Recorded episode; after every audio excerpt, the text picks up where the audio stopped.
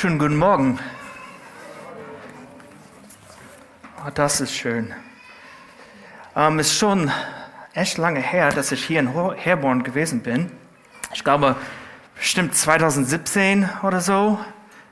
Ähm, also die Jugend von Neunkirchen, Siegen und Herborn immer abwechselnd Anbetung abends gehabt haben. Und äh, ich glaube, damals war ich 2017 hier. Schon zu lange. Aber es ist schön hier zu sein. Ich habe mich echt auf die Einladung gefreut. Und äh, wenn ihr eure Bibeln habt, bitte schlägt eure Bibeln auf. Jakobus Kapitel 3. Wir werden bis, wie Benny gesagt hat, Verse 13 bis 18 heute Morgen angucken. Und ich gebe euch ein Minütchen.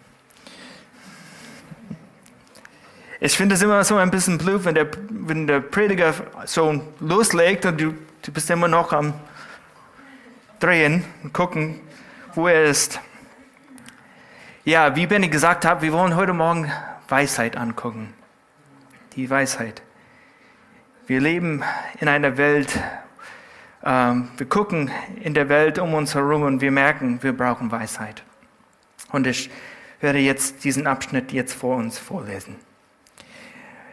Jakobus sagte, wer ist weise und verständig unter euch?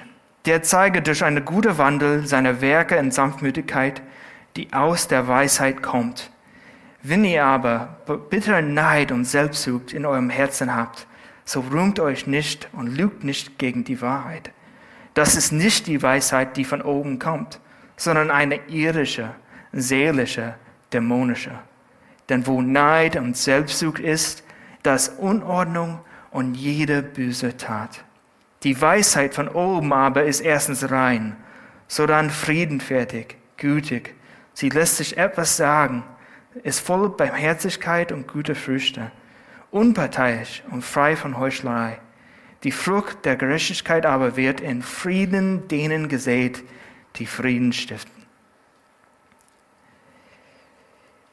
Ja, die Frage für uns als Christen ist, woran erkennen wir, was gut und was schlechte Weisheit ist? Wir werden oft mit verschiedenen Weisheiten konfrontiert. Aber Gottes Wort hilft uns zu erkennen, was gut und schlechte Weisheit ist und die Weisheit, worin wir wandeln sollen. Und diese Weisheit hat einen bestimmten Charakter. Deswegen habe ich die Predigt heute Morgen der Charakter der Weisheit genannt. Jakobus wird uns zuerst eine herausfordernde Frage stellen, sodass wir nachsinnen über die Weisheit in unserem Leben. Zweitens sagt er uns der Charakter der Weisheit. Und drittens beschreibt er die weltliche Weisheit mit, und zuletzt beschreibt er in größeren Details der Charakter von Gottes Weisheit. Jakobus, wie schon erwähnt hat, fängt mit einer Frage an, einer herausfordernden Frage. Wann er sagt, Herr, wer ist weise und verständig unter euch? Weisheit ist ein Lieblingsthema von Jakobus. Er sagt in Jakobus Kapitel 1, Vers 5, ein Vers, die wir bestimmt alle kennen. Wenn es aber jemand unter euch an Weisheit mangelt, so erbittet er sie von Gott, der allen gern und ohne Vorwurf gibt. So wird sie ihm gegeben werden. Weisheit ist die irdische Anwendung von Verständnis. Meine Frau und ich haben neue Lampen bei uns im Flur gehangen. Und wir haben für, wir haben für eine Zeit in Amerika gelebt und in der Zeit habe ich auch ähm, bei einem Elektriker gearbeitet. Und ich weiß aus dieser Zeit, dass es ein schwarzes Kabel gibt, wo Strom reinkommt, und ein neutrales weißes Kabel, durch das der Stromkreis geschlossen wird.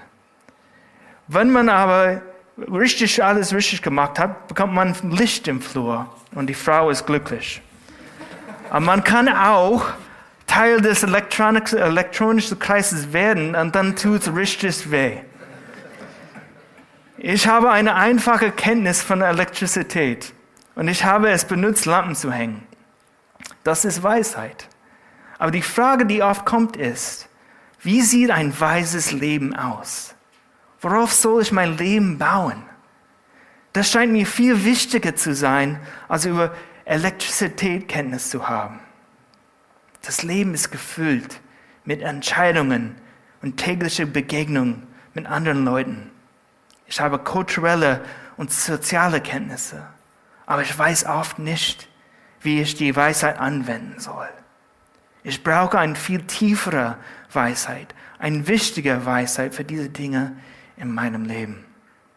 Tony Evans, ein amerikanischer Pastor, hat gesagt, Weisheit ist, wenn wir Gottes Perspektive durch sein Wort erhalten und diese in unserem Leben anwenden.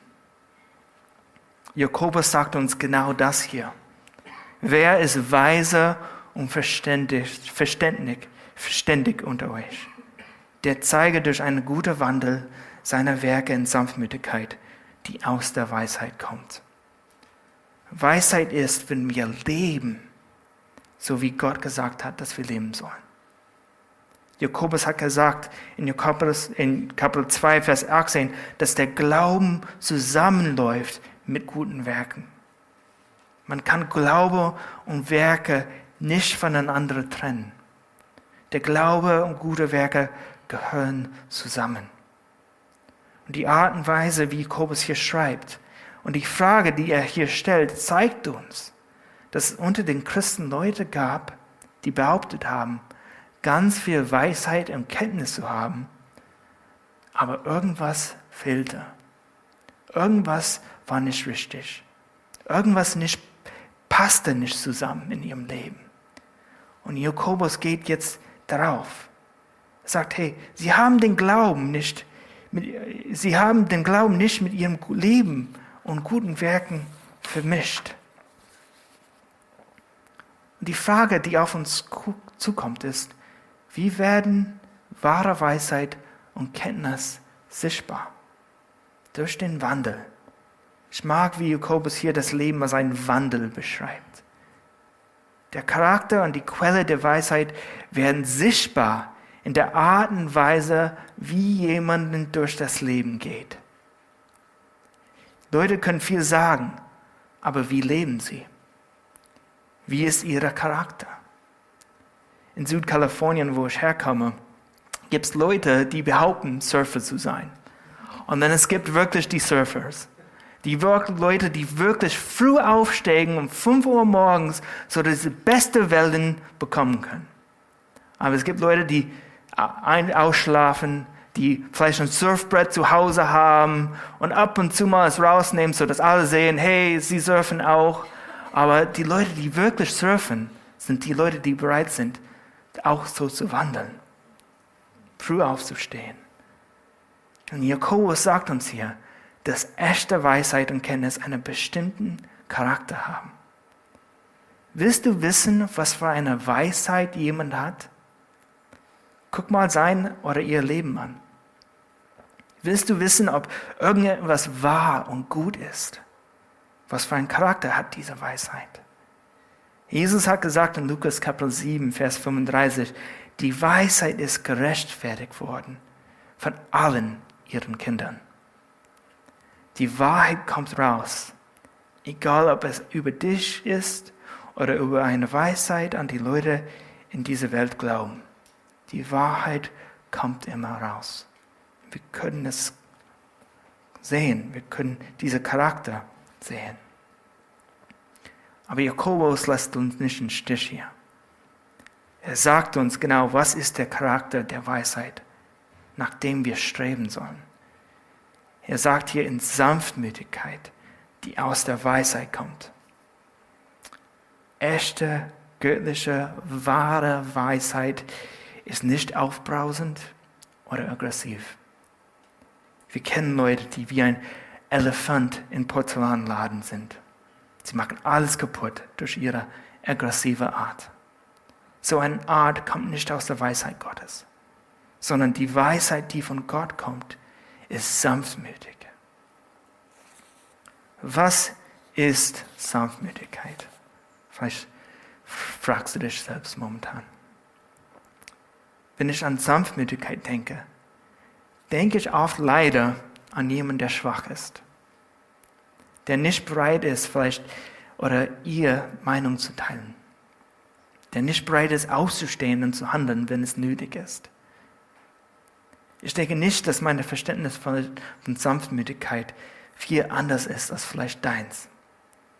Wir leben in einer westlichen Kultur, in der wir die Ellenbogen gerne rausstrecken, wo wir keinen großen Wert auf Sanftmütigkeit legen.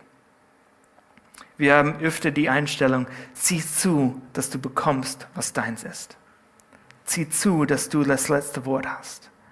Zieh zu, dass alle wissen, was für eine Bildung du hast. Das ist unser Zeitgeist. Man sieht es an den verschiedenen sozialen Medienplattformen. Das ist da klar und deutlich zu sehen. Aber dann denke ich an das, was Jesus über sich in Matthäus Kapitel 11, Vers 28 bis 30 gesagt hat. Schöne Verse. Kommt her zu mir alle, die ihr mühselig und beladen seid. So will ich euch erquicken. Nehmt auf euch mein Joch und lernt von mir, denn ich bin sanftmütig, vom Herzen demütig, so werdet ihr Ruhe finden für eure Seelen. Denn mein Joch ist sanft und meine Last ist leicht. Jesus war und ist sanftmütig. Aber wenn ich Jesus angucke, sehe ich keinen schwachen Mann. Ich sehe einen Mann, der bereit war, am Kreuz zu sterben, während wir ihm verfeindet waren. Ich sehe einen Mann, der bereit war, die Wahrheit zu sagen, auch wenn es vielleicht einfacher wäre, was anderes zu sagen in der Situation. Jesus war ein Mann unter Männern und gleichzeitig hat er seine Werke in Sanftmütigkeit gemacht. Wir sehen das super deutlich durch die Leute, die Jesus um sich hatte. Denk mal darüber nach. Die einfachen, sündigen Menschen hatten keine Scheu vor ihm. Ein Ex-Straßenmädchen hatte keine Angst vor Jesus. Harte Fischermänner hatten keine Angst vor Jesus. Ich komme, ich komme von einer Familie, wo mein Opa Fischer war, mein Onkel immer noch Fischer ist. Sie sind hart. Sie reden in einer bestimmten Art und Weise, wo du denkst, mach die Kinder Ohren zu. Sie sind harte Männer. Aber Jesus auch war hart mit den Leuten, die andere Leute missbraucht haben. Wie zum Beispiel die Geldwechsler und jüdische Leiter. Aber er hat seinen Dienst in sanftmütig und Demut und Liebe ausgeübt. Sein Dienst war authentisch, echt. Wie wir auf Englisch sagen würden, the real deal. Wenn nicht, hätten die Leute in ihn in seinem dreijährigen Dienst durchschaut. Er hat ziemlich nah mit Leuten gelebt. Sie haben das gesehen, wenn er nicht ernst war, wenn er nicht real war in seinem Leben. Aber Jesus war sanftmütig. Und die Leute haben ihn trotzdem geliebt. Und ich glaube, Jakobus hatte seinen Halbbruder Jesus genau im Sinn, im Sinn gehabt, als er diese Frage gestellt, stellte. Wer sonst ist das beste Beispiel für ein Leben in Sanftmütigkeit? Jesus Leben war nicht ineffektiv. Wir denken, so ein sanftmütiges Leben ist ineffektiv. Es wird nicht viel bringen. Aber die Weisheit dieser Welt sagt uns, äh, das ist, was die Weisheit dieser Welt sagt uns. Aber durch Jesus Leben ist die Welt eingeladen worden zu einer besseren Weisheit. Milliarden von Menschen sind verändert worden. Es war alles anders als ineffektiv. Und Jakobus stellt in diesem ersten Vers die Sanftmütigkeit, die aus Gottes Weisheit kommt, und unsere Weisheit, die weltliche Weisheit gegenüber. Und er fordert uns herauf, unsere eigene Weisheit, Kenntnis und Lebenswandel zu prüfen. Jetzt beschreibt er aber, als er weitergeht, die weltliche Weisheit und ihre Herkunft. Und er vergleicht das, das hilft uns, diese Weisheit, wir Weisheiten zu vergleichen. Wir wissen nicht genau, vielleicht gab es Christen, die nicht in der Weisheit der Sanftmütigkeit miteinander umgegangen sind. Sie dachten, ich bin weise und ich habe Kenntnis. So werde ich Leute mit meinem Willen beugen. Ich werde durch die Gemeinde mit meinen Ellenbogen durchgehen. Aber die Einstellung des Herzens von diesen Leuten war nicht Sanftmütigkeit, sondern neidisch und selbstsüchtig, sagt Jakobus. Neid und Selbstsucht sind oft schwieriger selbst zu diagnostizieren. Das ist ein schweres Wort für mich. Besonders wenn sie in unserem Herzen zu finden sind. Besonders wenn wir denken, dass wir Weisheit und Kenntnis für eine bestimmte Situation haben. Das sollte uns aber abschrecken. Unsere Herzen sind böse. Mein Herz ist böse. Und es kann mir gut verabeln. Oft in Situationen, wo wir tief drin sitzen, sind wir blind von unseren eigenen Sünden. Aber Jakobus sagt klar und deutlich hier, so rühmt euch nicht und lügt nicht gegen die Wahrheit, die echte Wahrheit. So eine Einstellung über deine eigene Weisheit und Kenntnis, über deine eigene Meinung, zeigt, dass wie Jakobus hier schreibt, das ist nicht die Weisheit, die von oben kommt, sondern eine irdische, seelische und dämonische Weisheit.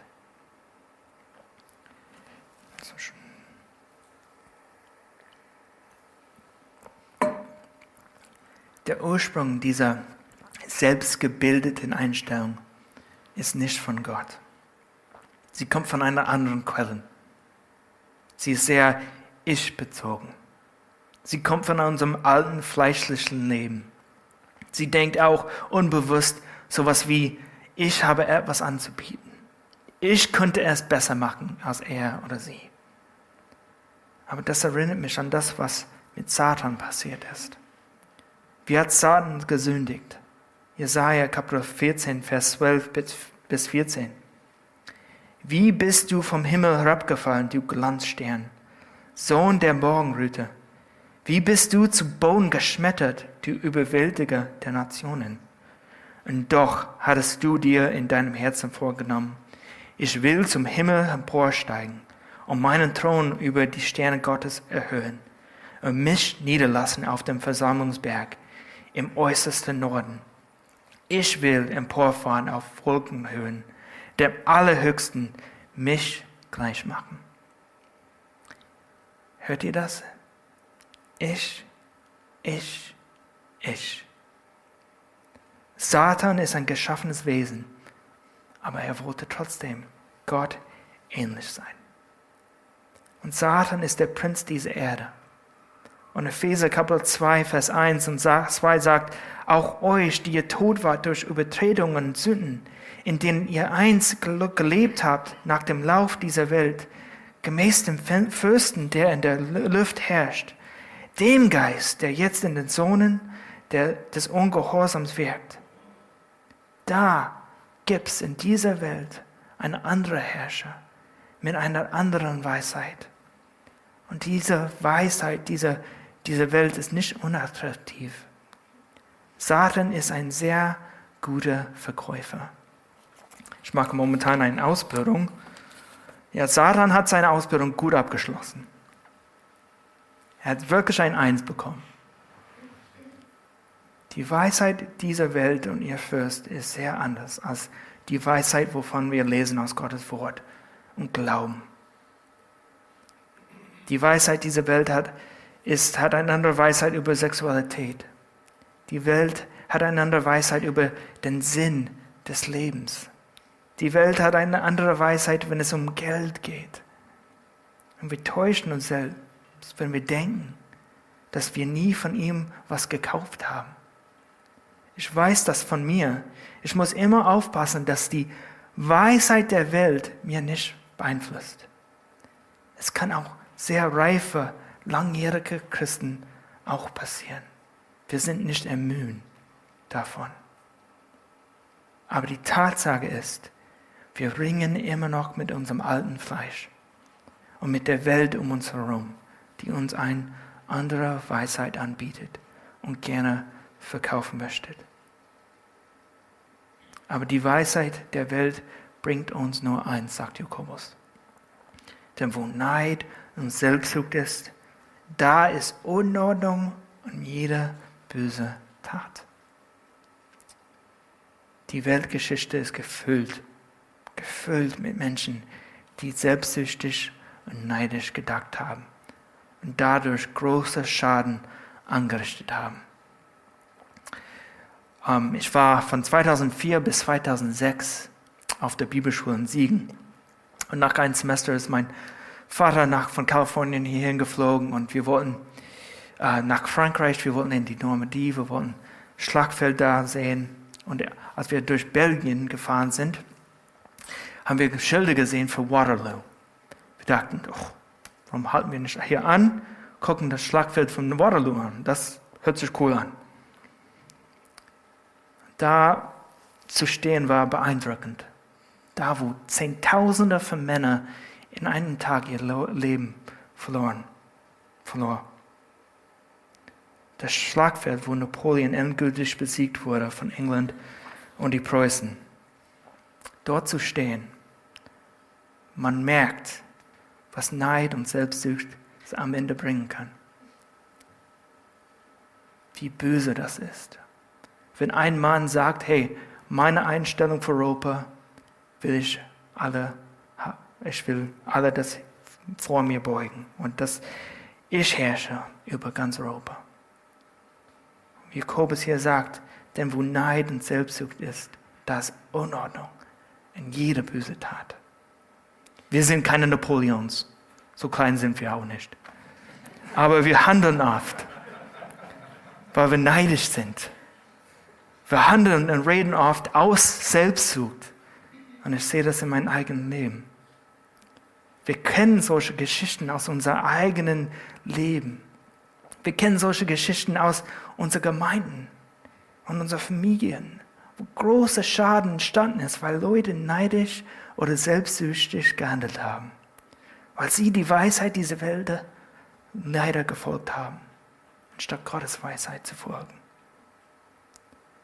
Wenn die Weisheit diese so aussieht, mit Selbstsucht und Neid, dann sollen wir gar nichts mit ihr zu tun haben.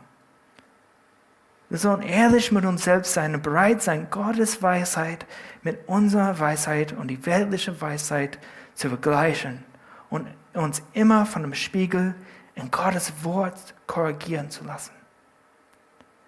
Wie wir jetzt sehen werden, Gottes Weisheit und die Früchte davon sind viel anders, viel schöner.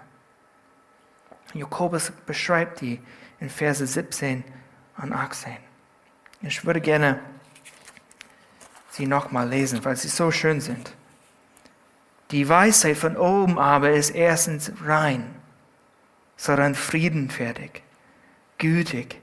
Sie lässt sich etwas sagen, ist voll Barmherzigkeit und gute Früchte es ist unparteiisch und frei von Heuchlerei. Die Frucht der Gerechtigkeit aber wird im Frieden denen gesät, die Frieden stiften. Jakobus hat uns bisher eine Frage gestellt. Er hat uns gesagt, wie Gottes Weisheit ist. Und er hat uns gezeigt, wie Gottes Wort nicht aussieht. Jetzt beschreibt er in größeren Details den Charakter der wahren Weisheit. Und lasst uns diesen Abschnitt, wie wir schon gemacht haben, gelesen. Er sagt uns zuerst, wo sie herkommt. Sie kommt von oben und sie kann nur da sein, wo Gott herrscht. Deswegen, wenn wir solchen Versen lesen, merken wir, dass es ein tiefer, gottgegebener Sehnsucht in unser Herzen gibt. Sowas in unserem eigenen Leben zu sehen. Er beschreibt auch in großen Details, wie sanftmütig, sanftmütige Weisheit aussieht. Es ist rein, ohne Sünde. Es ist friedenfertig, gütig und lässt sich etwas sagen. Sie ist voll Barmherzigkeit und gute Früchte, unparteiisch und frei von Heuchlerei. Schon viel anders als das, was von unten kommt. Die Weisheit, die von oben kommt, bringt Leute zusammen. Sie bringt Frieden und Freude. Echtes, tiefes Leben. und ein Leben, wie Jesus gelebt hat. Ein Leben in Beziehung mit Gott und mit anderen Menschen. Ein reales, echtes Leben.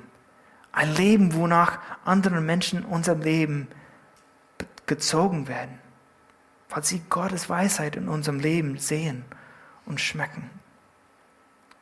Und das, was Jakobus hier gerade beschrieben hat, hilft uns auch, Weisheit zu testen. Und wir können diese Abschnitt anwenden in unserem Leben. Die Fragen, die wir stellen sollen, ist, wie ist der Charakter der Weisheit, womit ich konfrontiert werde? Wie beeinflusst sie das Leben von mir und von anderen Menschen? Welche Früchte werden es am Ende in meinem Leben bringen? Bringt sie Frieden mit Gott und anderen Menschen oder zerstört sie? Aber Jakobus sagt uns hier, wir können die wahre, sanftmütige Weisheit bekommen und haben. Er sagt hier, die Früchte, die von Gott bestehen können, wachsen dort, wo Friedenstifter einen Saat des Friedens sehen. Früchte wachsen langsam. Es passiert nicht sofort. Ich habe am Ende ähm, im Februar ganz viele Chili-Pflanzen zusammen gesät. Ich habe sie gut bewässert und schön in die Sonne gelegt. So viel Sonne, die wir in Siegerland bekommen. Und immer gepflegt, guckt, dass es kein Unkraut gibt. Sie schön gepflegt. Und jetzt endgültig könnte ich meine erste Chilis gestern ernten und einlegen. Freue mich echt. Scharfes Essen ist in meiner Zukunft. Ich musste sie pflegen. Wir müssen aber auch als Gärtner unser Herzens, unser Herz auch pflegen.